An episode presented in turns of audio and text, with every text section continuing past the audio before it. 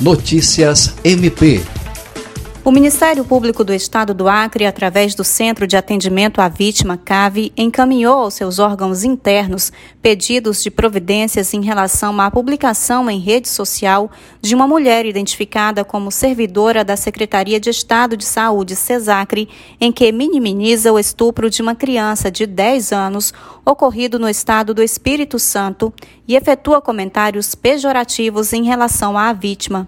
O caso foi amplamente noticiado pela imprensa nacional. O Centro de Apoio Operacional de Defesa da Criança e Adolescente, Educação e Execução de Medidas Socioeducativas já enviou ofício à CESACRE solicitando informações sobre o vínculo funcional da internauta com o órgão estadual. Por sua vez, a primeira Promotoria Especializada de Defesa do Patrimônio Público, Fiscalização das Fundações e Entidades de Interesse Social vai requerer ao secretário de Saúde instauração de processo administrativo disciplinar para apurar a conduta da mulher. Kelly Souza, Agência de Notícias do Ministério Público do Estado do Acre.